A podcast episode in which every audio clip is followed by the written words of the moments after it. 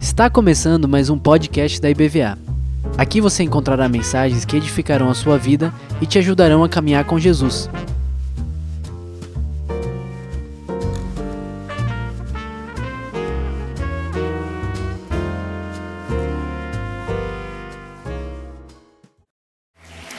Glória a Deus. Boa noite, igreja. Graças e paz, amém? Se essa salva de palmas foi para Jesus, eu achei fraco. Vamos dar uma bem linda aí para o Senhor Jesus, uma salva de palmas, amém? Glória a Deus. Amém. Abra sua Bíblia, por favor, Isaías capítulo de número 44.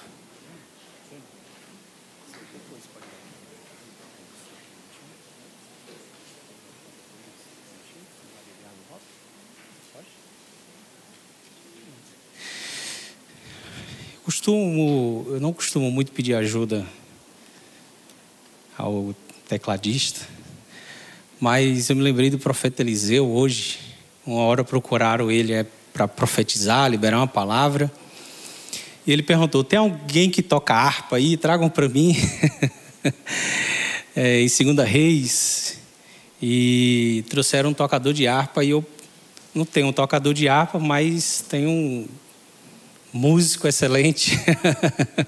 Hoje eu senti no meu coração de ter esse suporte e a unção de Deus liberar sobre a sua vida, com certeza é Ele que vai estar ministrando sobre nós.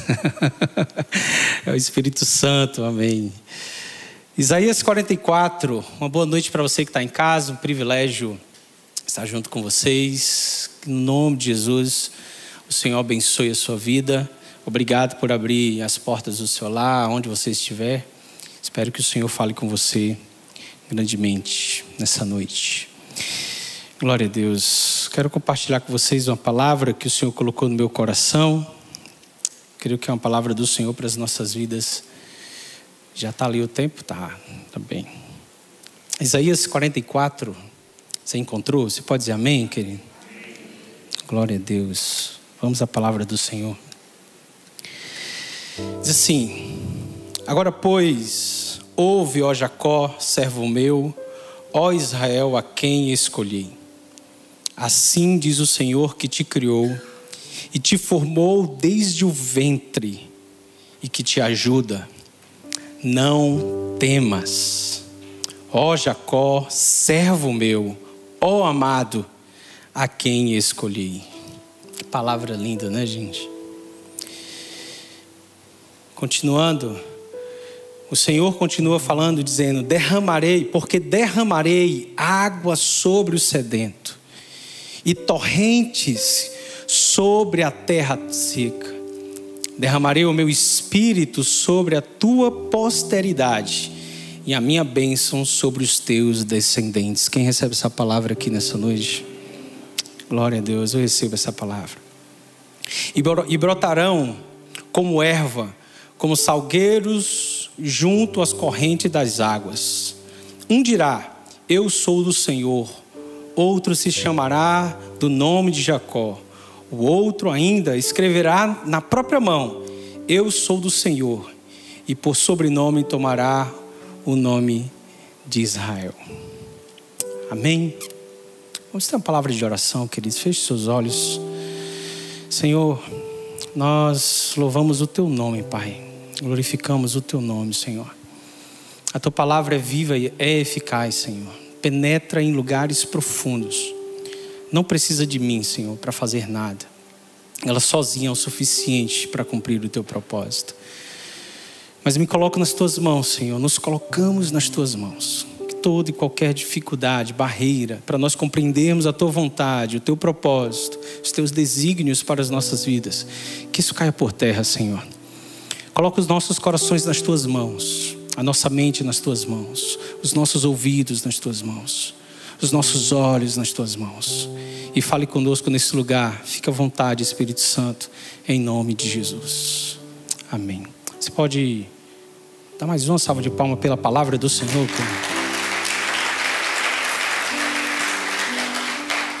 Bem, eu vou ser breve.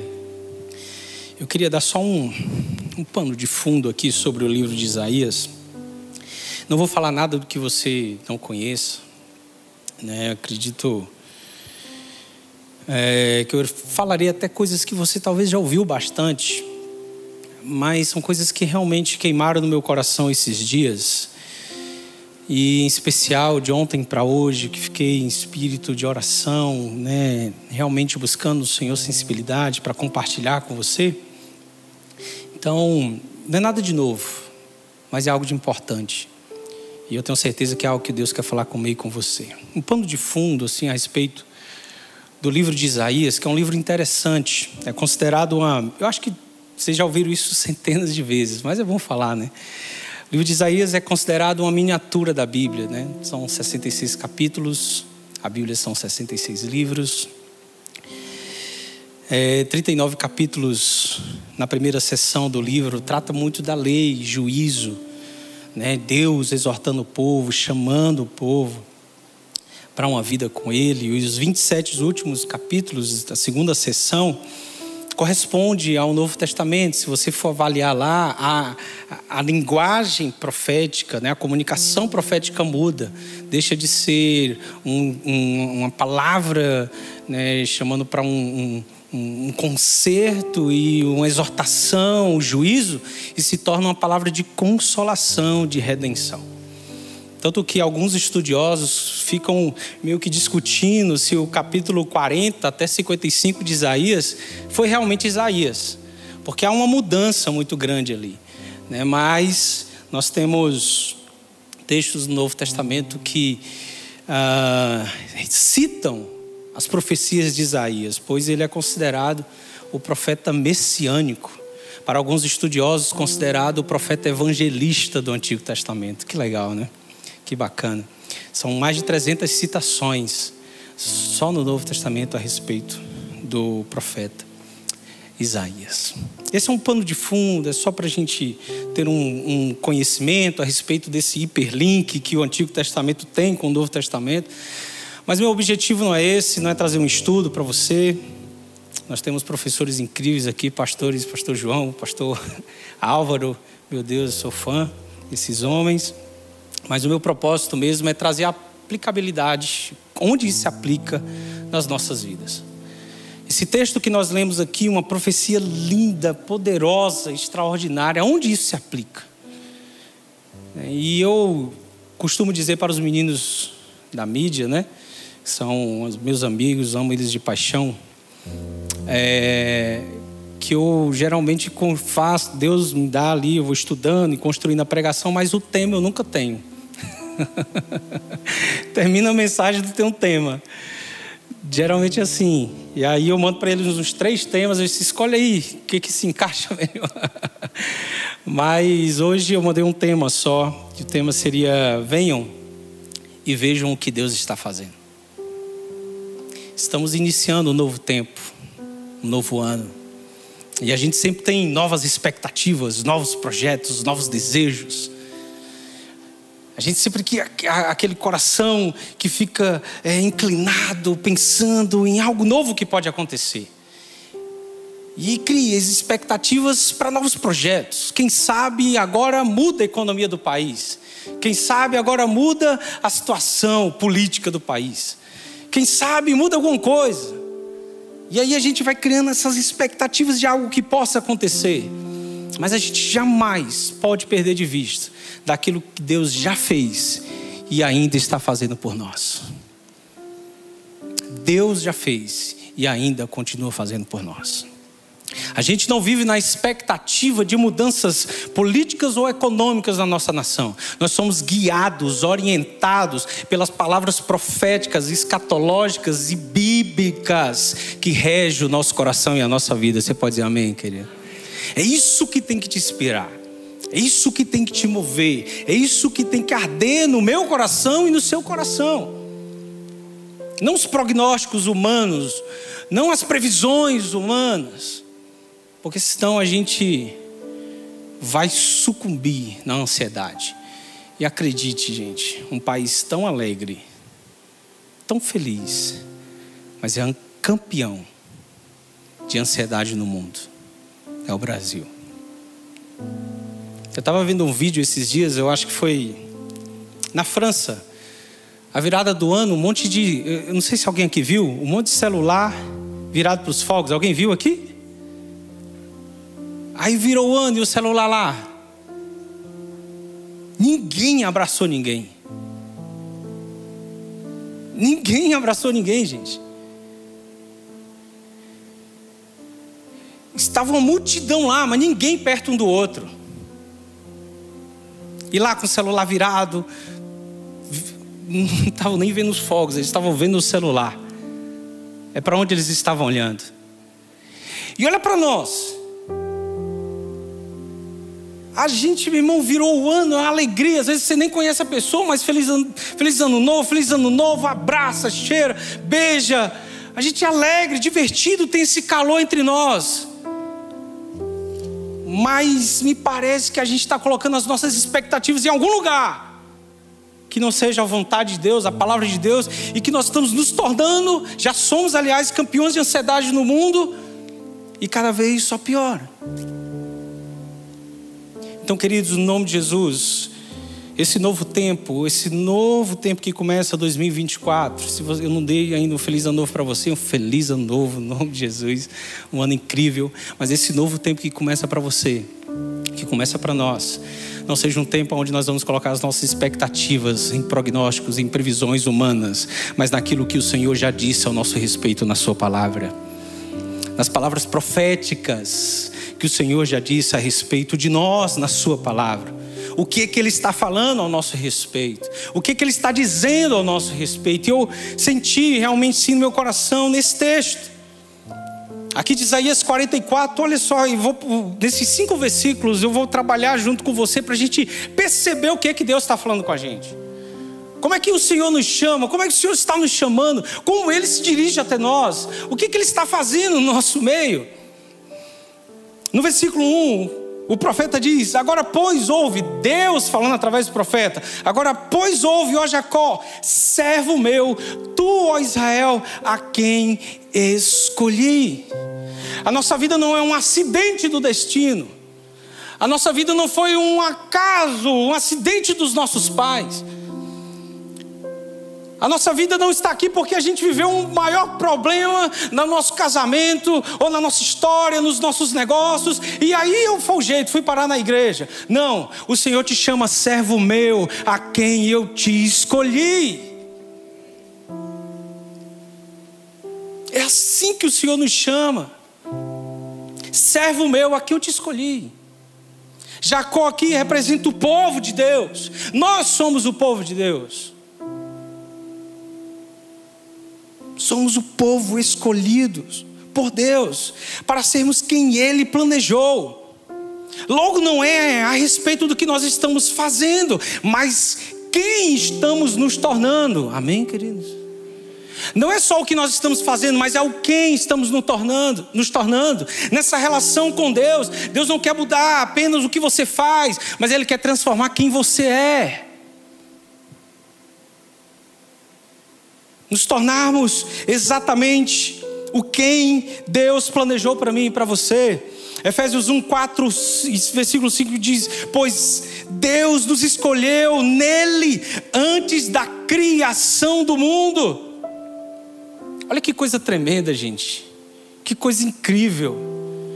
A gente está maravilhado com o que a ciência está descobrindo, a forma que a ciência está, está evoluindo, né? A, a, aquela sonda, a, hum, não esqueci, James Webb, James, é esse nome?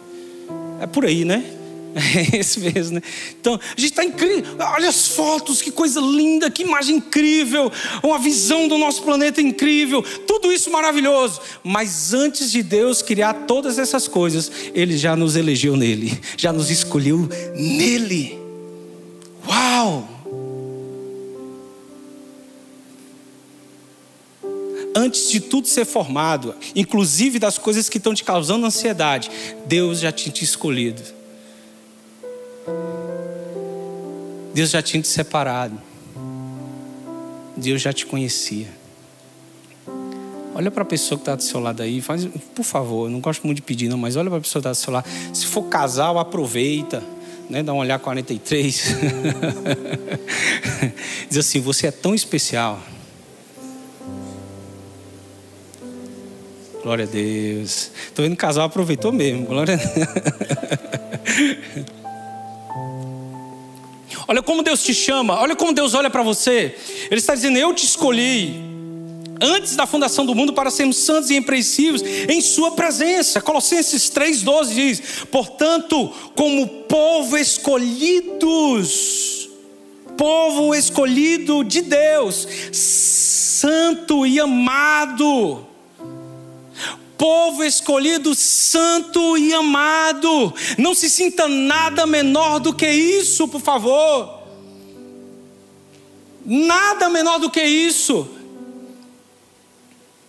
Porque Ele nos elegeu nele, nos escolheu nele, na vontade dele, santos e amados. Amém, querido? Como Deus te vê. Olha o que, que Deus está fazendo. Olhe para isso. Pare de olhar somente para as coisas em sua volta. Olhe para o que Deus está fazendo. No versículo 2, o profeta, Deus fala através do profeta, dizendo: Assim diz o Senhor que te criou e te formou desde o ventre, e que te ajudará Salmo 139 fala que o Senhor nos fez, os teus olhos viram o meu corpo ainda informe, e no teu livro todas essas coisas foram escritas, as quais em em continuação foram formadas quando ainda quando nem ainda uma delas havia. Ele está dizendo assim: ó, antes de qualquer coisa existir, antes de você mesmo estar formado no ventre, eu já tinha feito tudo ao teu respeito, preparado tudo ao teu respeito. Por que tanta ansiedade, gente? Por que tanto medo? Por que tanta insegurança? Quem nos chamou, quem nos escolheu foi o Senhor, Deus Todo-Poderoso, Criador dos céus e da terra. O que te traz insegurança nas mãos do Todo-Poderoso? O que, te traz insegurança nas mãos daquele que te formou com maravilhosa graça? O que te faz inseguro? A ciência se esforça o tanto que for vai se esforçar o tanto que for, mas jamais ela vai conseguir criar algo tão perfeito igual a você. Com um corpo, uma estrutura tão perfeita igual a mim e igual a você. Deus, na sua bondade, nos fez a imagem e semelhança dele. Aí sabe o que, que ele diz? Ele diz assim: ó, não temas, ó Jacó, servo meu, não temas, não tenha medo. Eu me lembro de uma música antiga, né? Eu não sou tão antigo, mas eu me lembro dessa música antiga, é, Diante do Trono. Quando estou só, né? E o amanhã parece não querer chegar, é, e aí começa a falar, me dá um medo do amanhã. Alguém lembra dessa música? É linda, né? O Júnior lembra. Linda essa música. Porque a gente tem medo mesmo. A gente tem medo às vezes do futuro. A gente tem medo do que pode acontecer amanhã. A minha filha nunca tinha, a gente nunca tinha liberado ela sozinha para ir ficar assim para casa de umas amiguinhas, né? E quando foi ontem, né, uns irmãos aqui da igreja, que tem umas, filhinhas também da idade da Calha, ah, falou com a Ângela, deixa ela vir para cá. Aí eu disse, nossa, a gente nunca liberou, a gente não vai estar tá lá. Pergunta se tem isso lá, se não tem isso, tem piscina, se tem não sei o que, não sei o que, não sei o que e tal, um monte de recomendação, porque a gente tem insegurança, tem medo. Mandaram foto dela, né? Piquenique, três menininhas, coisa mais linda, piquenique entre elas. Ela voltou e disse: Mãe, eu já quero ir dormir lá um dia. a gente se sente com medo, né? Seguro, a gente tem que cuidar mesmo. Mas os nossos filhos pertencem ao Senhor. Vocês são um testemunho de exemplo de enviar os filhos. Obrigado por ter essa coragem. Porque se deixasse o medo, a gente não enviaria. Não tenha medo. Não temas, Jacó. Tira o medo daí. E ele diz mais assim no versículo 2: E tu, Jesurum. Aí a gente fica pensando: que palavra é essa? O que, que significa isso? Jesurum significa no original, não vou tentar falar o original, mas traduzindo o original significa correto ou justo. Justo, né? E tu, justo. E aí a gente olha para nós e diz: nós somos justos em algum momento? Sim, justificados por Cristo. Não justo por si só, porque não dá, é impossível. Somos justificados. O que, é que te causa medo? São as suas imperfeições? São as suas limitações? É o tanto quanto você não consegue permanecer firme no Senhor. É isso que te causa medo? Deixa eu te dizer em nome de Jesus, sozinho, sozinha, jamais você vai conseguir. É impossível você conseguir. Não dá para você conseguir. Somente pela graça e a unção do Espírito Santo, somente pela bondade de Cristo Jesus, somente pela ação dele na cruz que nos justificou, é possível nós vivermos para a glória dele. Somente assim, Romanos 8,1 diz: Portanto, agora, nenhuma condenação há para os que estão em Cristo Jesus, que não andam segundo a carne, mas andam segundo o Espírito. Então, qual é o teu medo? São as suas imperfeições? Entrega elas nas mãos do Senhor. São as suas limitações? Entrega elas nas mãos do Senhor. Olham, olhem, e vejam o que Deus já fez. Olhem e vejam o que Deus está fazendo. E se preparem no nome de Jesus, porque não é por causa de você, mas apesar das minhas e das suas limitações, Deus ainda vai fazer muito mais. Deus ainda vai fazer muito mais, Ele está fazendo. E tu, Jesus, Jesurum, e tu, Jesurum, ou seja, justo, justificado. Você não é perfeito em lugar nenhum. A gente não é, mas a gente olhamos para aquele que é perfeito e que tomou sobre si todas as nossas dores, todas as nossas imperfeições. O castigo que nos traz a paz estava sobre ele, e por causa dele nós fomos sarados. Amém, queridos. Romanos 8, 30 a 34 diz: E aos que predestinou, a este também chamou, e aos que chamou, a este também justificou, e aos que justificou, a este também glorificou aqueles que, aquele que nem mesmo o próprio filho popou, antes o entregou por todos nós. Como nos não dará também com ele todas as coisas? Quem tentará a acusação contra os escolhidos de Deus? É Deus que os justifica. Você percebe o que, que Deus está fazendo ao seu respeito? O que, que Deus fez ao seu respeito? O que, que Deus está falando ao seu respeito? Por que tanto medo? Por que tanta insegurança? Porque nós estamos. Um dia desse, Deus usou o pastor Beto assim para minha vida, como um, um pai para mim, e olhou assim: Edmo, a gente tem que sempre olhar para o que. A gente tem que procurar olhar para o que Deus está fazendo e não para o que está faltando. Geralmente a gente olha para o que está faltando, não é verdade? Pastor Marcos sempre fala, a gente não trabalha com espírito de escassez. Pensando que falta isso, falta aquilo, falta aquilo. Não. Nós temos um Deus dono do ouro e da prata, que cuida de todas as coisas. Se o projeto é dele, ele cuida de toda a provisão necessária. Amém, querido? Qual é o nosso medo? Qual é a nossa insegurança? Olhemos para o que Deus está fazendo. Olhemos para aquilo que o Senhor já fez e ainda continua fazendo nas nossas vidas. Você pode dizer amém, querido? E nesse, no versículo 3 e 4 diz assim: Porque derramarei água sobre o sedento, e rios sobre a terra seca. Derramarei o meu espírito sobre a tua posteridade sobre os nossos filhos, sobre as nossas filhas, sobre o nosso lar, e a minha bênção serão sobre os seus descendentes. Uma das coisas que eu, mais, que eu mais escuto hoje é: é difícil criar filho hoje em dia. É, nunca foi fácil, para falar a verdade. Porque para nós será sempre difícil. O desafio é grande, seja qual for, na época cultural, seja qual for. Antigamente eu escuto falar que para ir para um médico tinha que levar dias até chegar na capital.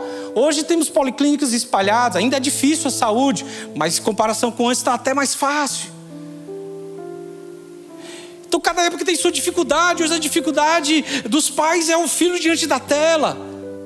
E aí, a gente vai tirar a tela dos meninos, porque não pode ter tela. Então, a gente vai criar eles como? Fora do contexto tecnológico de hoje. O que, que a gente faz? Dá medo, dá insegurança, dá limitação, a gente se sente às vezes sem saber o que fazer, outros já deixa frouxo e deixa de correr de qualquer forma, mas o que Deus nos chama aqui é para a presença dele, que ele está prometendo e dizendo: "Eu derramarei do meu espírito sobre a sua descendência" sobre os seus filhos, a minha bênção será sobre os seus descendentes. Olha que palavra para nosso lar, que palavra para nossa casa.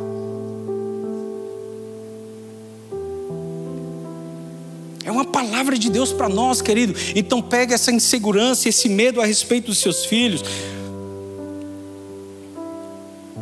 e coloca nas mãos do Senhor. Minha mãe, ela, ela não é, é evangélica, mas eu aprendi uma coisa com a minha mãe desde muito cedo. Minha mãe nunca protegeu a gente. Talvez quando pequenininho. Mas a minha mãe sempre deu segurança para a gente. E qual a diferença? É, eu, com 15 anos de idade, resolvi, nunca façam isso. Em nome de Jesus, viu? Os adolescentes, jovens. Trabalhei desde muito cedo, é uma realidade diferente, né? E eu, com 15 para 16 anos de idade, resolvi morar só. Olha o doido, acaba doido, né? Sem juízo.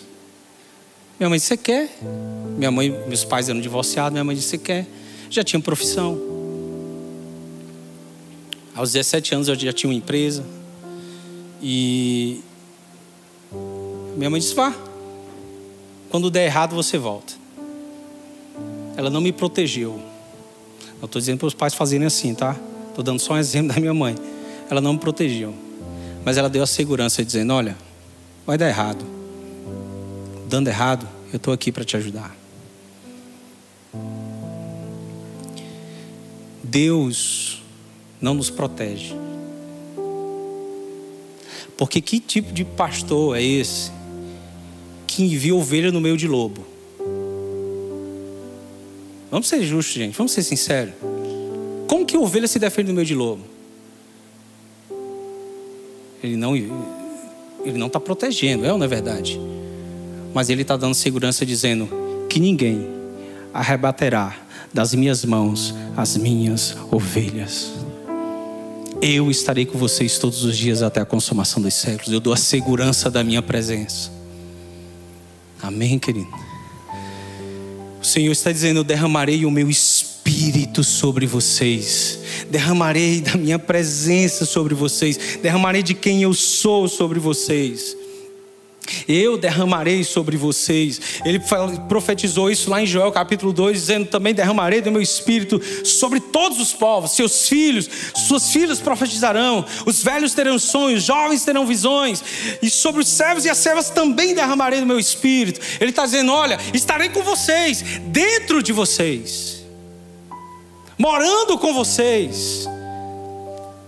O apóstolo Paulo diz: Não sabem vocês, vocês são templo e morada do Espírito Santo. Nós estamos nas, estamos nas expectativas de receber tanta coisa de fora, é, tantos recursos de fora, quanto tudo que nós realmente precisamos já está aqui dentro de mim, de você, a presença do próprio Deus. Essa igreja é linda. Linda. Me apaixonei por ela desde 2016, a primeira vez que eu pisei aqui. Eu amo, por mim, igreja, existe um projeto da gente ir para, quem sabe, se for da vontade do Senhor, para o shopping ali. Eu amo igreja Quanto maior, eu amo, acho lindo. Acho que a potência é maior, a condição de atingir mais vidas é melhor, de enviar mais missionários é melhor ainda. Por mim é 10 mil, 20 mil, tantos que Deus quiser mandar. Sou apaixonado por isso, amo organizar, fazer parte da engrenagem que está acontecendo. Mas olhando para tudo isso aqui, Deus decidiu que não iria habitar em templos feitos pelas mãos dos homens, mas decidiu ir morar dentro de um vaso limitado, igual a mim a você. Tem uma música que diz: Deus preferiu esta carne, não quis os templos que eu posso construir com as minhas próprias mãos eu derramarei do meu espírito sobre vocês. Nós temos tudo o que nós precisamos, a presença do Espírito Santo em nós. Venham e vejam o que eu estou fazendo. Venham e vejam o que Deus está fazendo. E ele diz, no versículo 4: E brotarão como erva, como salgueiros juntos aos ribeiros, brotarão, fluirão, vai florescer. Florescer está falando a respeito de confiar em Deus, a respeito de nós nos deleitarmos na vontade do Senhor. Em Jeremias capítulo de número 17, versículo 7 diz que bendito é o homem cuja confiança está no Senhor, porque ele será como a árvore plantada junto aos ribeiros de águas junto às águas. Ele vai florescer no tempo certo, ele vai dar fruto no tempo certo. Ele não temerá quando chegar o calor, ou seja, quando chegar os desafios, quando chegar as dificuldades, porque a vida dele não é por ele mesmo, porque a essência da vida dele não nasce dele mesmo, ele está plantado junto a um ribeiro de águas, é uma fonte de água viva que, que, que nasce do trono de Deus, que flui do trono de Deus, é lá onde eu e você estamos plantados quando confiamos no Senhor. Então venham e vejam o que Deus está fazendo. Deus nos escolhe, Deus nos separa, Deus nos justifica, Deus nos cura, liberta, nos coloca num lugar de privilégio, de bênção na presença dEle, nos confia, eh, confia em nós e nos confia o nome dEle. Imagine só, a Bíblia até instrui dizendo assim: olha, cuidado, não, não, não confie seu nome a todo mundo, não. A Bíblia vai instruindo isso. Aí Jesus olha assim: olha, eu envio vocês no meu nome. Vamos lá. No meu nome vocês curarão, expulsarão demônios.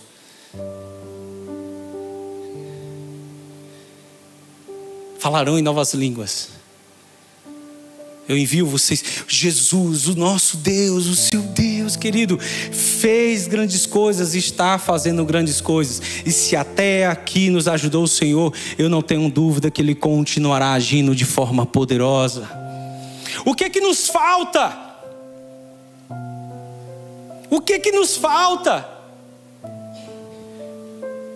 O que mais você precisa além de tudo isso aqui que está escrito?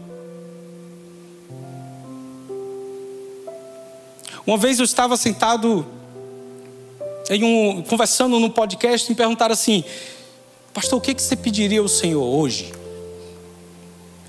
Qual seria o seu pedido? Não tem nada de errado a gente pedir muita coisa ao Senhor. Eu sou pidão mesmo. A Deus. Naquele momento, meu coração se encheu de gratidão. Total gratidão. E eu me emocionei, olhei para eles e disse: Eu não tenho nada para pedir para Deus agora. Eu tenho para agradecer.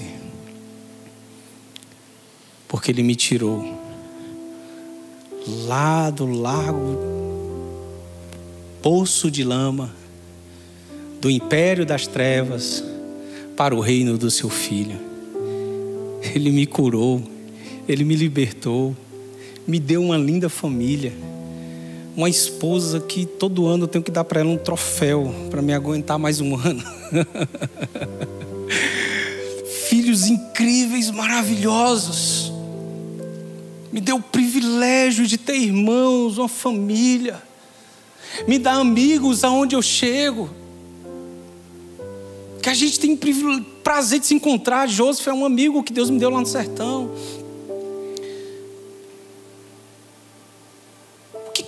Para pedir para Deus? Eu não quero agradecer, porque eu sei que Ele fez, continua fazendo e Ele ainda tem muito mais para fazer. Venham e vejam o que Deus está fazendo, gente. E enche o seu coração de gratidão nesse início de ano. Porque coisas novas o Senhor vai fazer, coisas grandiosas o Senhor vai fazer. 2024 eu tenho certeza absoluta que será um ano poderoso da graça de Deus sobre as nossas vidas, da unção do Espírito Santo. Se prepare, querido. Nós vamos enviar muitos jovens e adolescentes aqui. Nós vamos enviar muitos homens e mulheres aqui. Nós veremos a glória de Deus nesse lugar, milagres extraordinários. Atingiremos famílias em, nos quatro cantos desse mundo. Temos certeza absoluta que será um ano de grande unção e poder, avivamento, de prosperidade para a glória de Deus. Então, querido, no nome de Jesus, não aumente só suas expectativas, se envolva com esse movimento do que Deus está fazendo. Se envolva, se conecte com isso. Não ore o Pai Nosso só como quem carece e tem necessidade. Ore o Pai Nosso como quem já tem. Pai Nosso que está no céu, santificado. Não, não. Pai nosso, que está no céu, santo é o teu nome, venha o teu reino, que seja feita a tua vontade, como é, como é no céu, que seja aqui na terra. O pão nosso de cada dia o Senhor nos dá hoje. Perdoa as nossas ofensas, não é como quem carece, mas é como quem tem, Ele perdoou as nossas ofensas. Eu perdoarei aquele que tem me ofendido.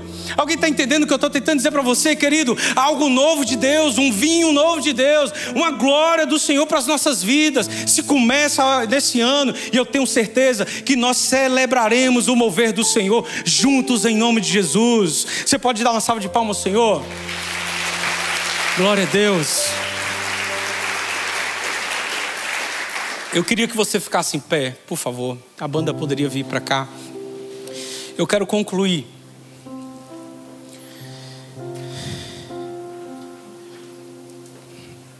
Com você, falando de um texto, vou nem abrir aqui porque já está aqui, a respeito disso. Há algo novo para acontecer, algo poderoso para acontecer. Deus está nos levando para dimensões mais profundas,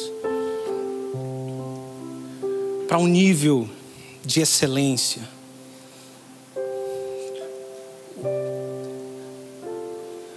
Eu sou chorão demais. Toda vez que eu prego aqui,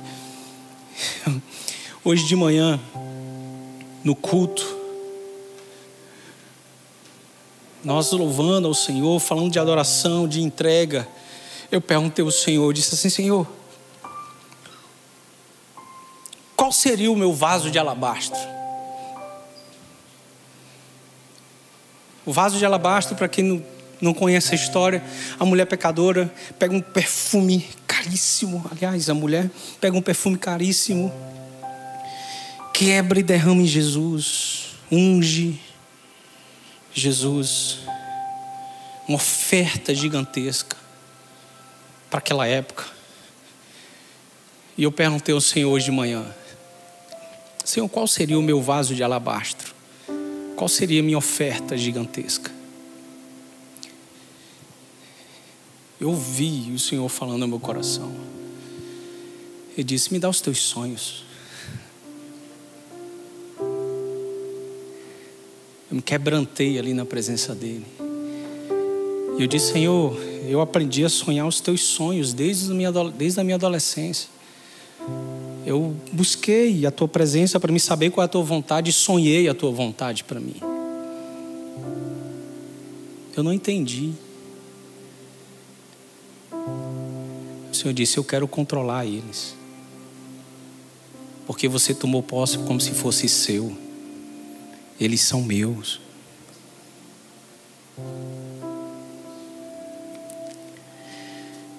Há um vinho novo do Senhor para a minha vida e para a sua vida mas só há possibilidade da gente viver o novo, o vinho novo, se nós formos odres, odres novos. Senhor disse: não tem como botar vinho novo em odres velhos, porque vai romper. Deus está falando conosco nessa noite. Se entregue nas mãos do Senhor e viva o novo de Deus, em nome de Jesus. Feche seus olhos por um instante, Senhor. Entrego nas tuas mãos, Pai. Queremos olhar e ver tudo que o Senhor está fazendo e viver isso para a tua glória, Senhor.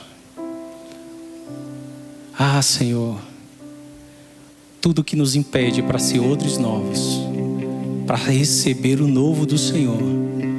Ah, Deus.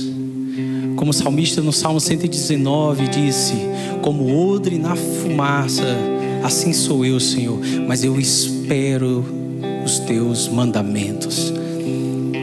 Trata a nossa vida, Senhor, como odre na fumaça, Deus. Trata a nossa vida para que a gente receba o novo do Senhor, em nome de Jesus.